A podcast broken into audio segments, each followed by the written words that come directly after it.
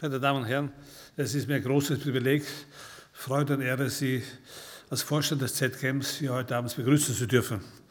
Ich freue mich vor allem, dass Sie einer Empfehlung der Süddeutschen Zeitung gefolgt sind. Nämlich Herr Gerhard Matzig hat in einer Besprechung der Ausstellung mit dem Untertitel Das Lebenswerk eines weltberühmten Architekten, der das Bau in der Gegenwart wie kaum jemand sonst geprägt hat, am Ende geschrieben. Und man kann nur allen eine Fahrt nach Karlsruhe empfehlen. Man kann nur allen eine Fahrt nach Karlsruhe und das Denken, ja das Begreifen in Modellen empfehlen. Ich freue mich sehr, dass Sie dieser Empfehlung gefolgt sind und heute nach Karlsruhe gekommen sind. Sie wissen ja, dieses Symposium findet statt im Rahmen einer Ausstellung, äh, die im, ein gemeinsames Projekt war des Südwestdeutschen Archivs für Architektur und Ingenieurbau, des KIT und der Wüstenroder Stiftung und der, des ZCAMs, gefördert von der Baden-Württemberg Stiftung.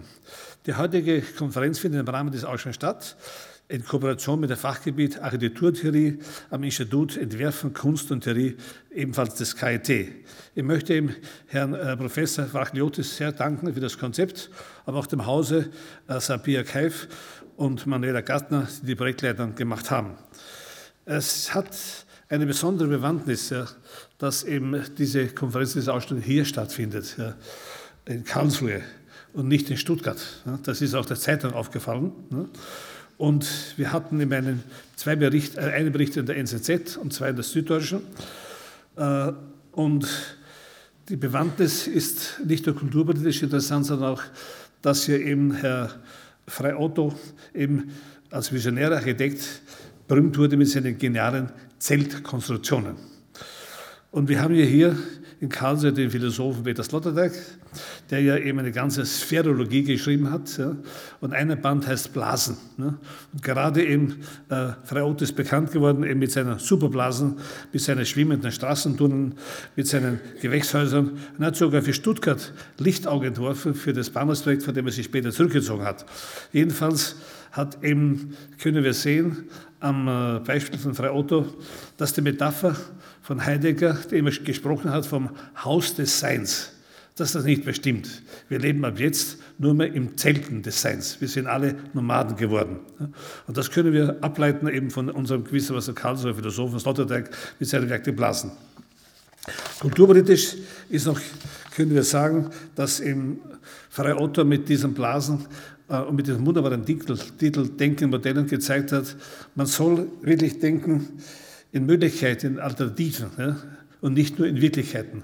Das, hat, das ist wirklich auch eine, eine, Philosophie der Ontologie, nicht nur eine Architektur. Das macht die Größe dieses Architekten aus.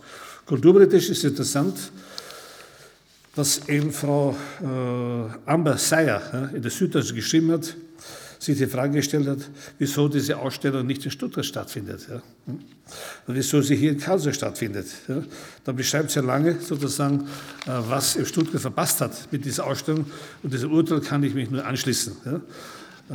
Aber umso mehr freue ich mich, dass zumindest zwei Vertreter aus Stuttgart heute Abend die Keynote halten, eben Herr Jan Knippers und Achim Menges. Vielen Dank, dass Sie die Stuttgarter Flagge hochhalten, trotz des tristen äh, äh Baugeschehens in dieser Stadt. Danke fürs Kommen. Danke für Ihr Kommen.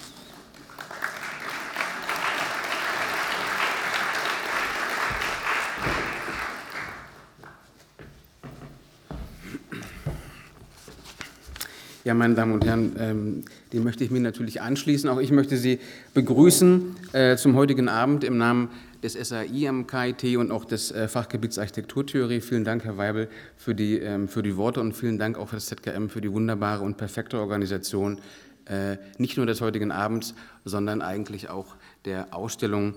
Äh, und all diejenigen, die sie noch nicht gesehen haben, denen empfehle ich, äh, morgen früh gleich hier vor den Toren zu stehen und reinzugehen. Ähm, die Ausstellung, die noch bis Mitte März zu sehen sein wird, ähm, hat den Untertitel Denken in Modellen. Der Abend heute hat einen anderen Titel. Äh, es geht um Architektur als vermutete Zukunft. Ähm, etwas, was auf ein Zitat von Frei Otto zurückgeht und was äh, uns sehr gefallen hat. Denn hier geht es nicht nur um die gebaute Umwelt oder um das Gestalten der gebauten Umwelt, sondern auch um das Wörtchen Vermutung und um das Wörtchen Zukunft. Und damit tauchen wir eigentlich ein in eine Sphäre des Wissens, aber auch des Unwissens. Es geht um Sichtbarkeiten und Unsichtbarkeiten. Und jeder, der Vermutungen aufstellt, der befasst sich auch mit Hypothesen, Hypothesen und Annahmen über die Zukunft. Es geht also, anders gesagt, um die Werkzeuge äh, der äh, Erkenntnis, um die Instrumente des Erkennens. Es geht um sogenannte Erkenntnisinstrumente, wenn man sich äh, mit der Vermutung über die Zukunft einlässt. Anders gesagt, ähm, es geht um die Materialitäten der Erkenntnis. Es geht um Räume der Erkenntnis, Medien der Erkenntnis, Daten und natürlich auch um die Theorien. Was aber, wenn sich die Theorien ändern, wenn sich die Materialitäten der Erkenntnis ändern, äh, wenn sich die Werkzeuge ändern und wenn sich auch äh, die Daten ändern?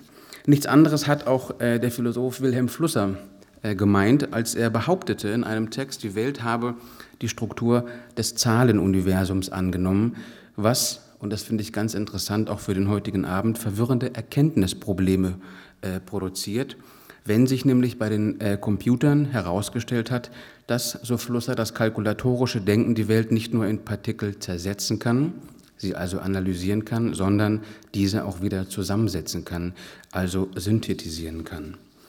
Und das ist insofern interessant, als dass wir natürlich immer glauben, alles über die technische Welt und die Sphäre des Technischen zu wissen. Unser Allgemeinwissen über die digitale Welt der Architektur, müsste man sagen, scheint momentan beträchtlich. Doch während wir auf der einen Seite immer mehr äh, zu wissen scheinen, lässt sich die Technik selber, das technische Denken selber, mit dem wir täglich operieren, immer schwieriger beschreiben und auch natürlich definieren. Wir haben es also, so die These vielleicht für den heutigen Abend, äh, mit einer immer größer werdenden Unbestimmbarkeit des Technischen zu tun. Und umso wichtiger ist, äh, sich der Frage auszusetzen, mit welchen praktischen, mit welchen theoretischen Werkzeugen die Architektur diesen äh, Technologien oder diesen Sphären begegnen kann und natürlich auch in einen fruchtbaren und kritischen Dialog treten kann. Es geht also auf der einen Seite immer wieder um die Standortbestimmung der Architektur selber zwischen Kunst, Wissenschaft und Technologie.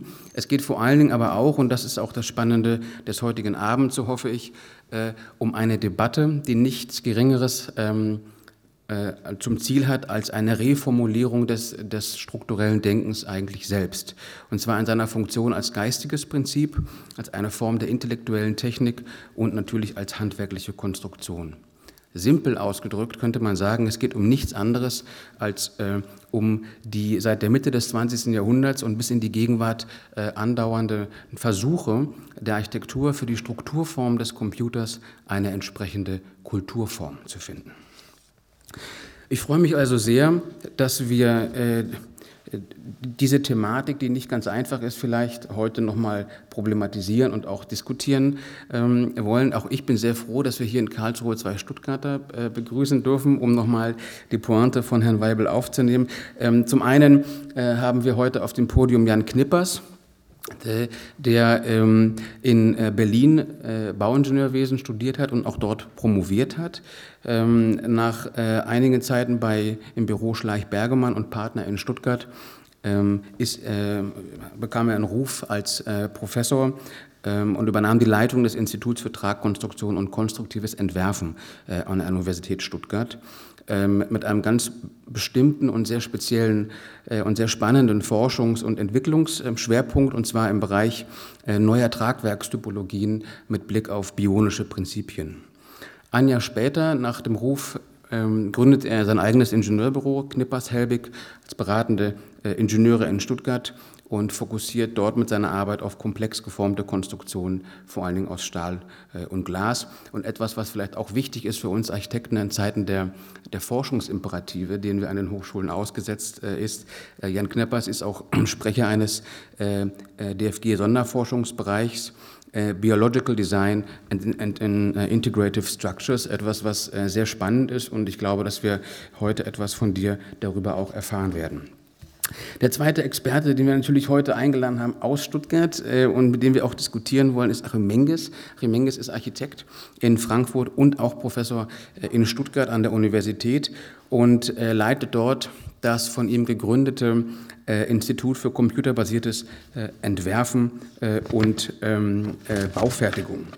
Ähm, Achim Menges, äh, aus vielen Medien äh, bekannt, seit 2009 auch Gastprofessor in Harvard in äh, Boston, hat in London an der AA studiert, ähm, hat eine ganze Reihe von äh, Gastprofessuren hinter sich und befasst sich ähm, eben mit inter, interaktiven computerbasierten Entwurfsmethoden an der Schnittstelle von Architektur, Entwerfen, robotischer äh, Fertigung und auch Biomimetik. Also wir haben heute zwei Leute eingeladen, die eigentlich sagen wir mal, das Denken in Modellen, das, was Sie in der Ausstellung sehen können, äh, das Denken in physischen Modellen vielleicht etwas weiter schieben in Richtung Denken in digitalen Modellen oder Denken in physikalischen Modellen. Das sind alles äh, Fragestellungen, die wir heute Abend vielleicht klären wollen. Ich bin sehr froh, äh, dass ihr beide den Weg hierher gefunden habt und ich würde ähm, Jan Knippers aufs Podium bitten für den ersten Input. Dankeschön.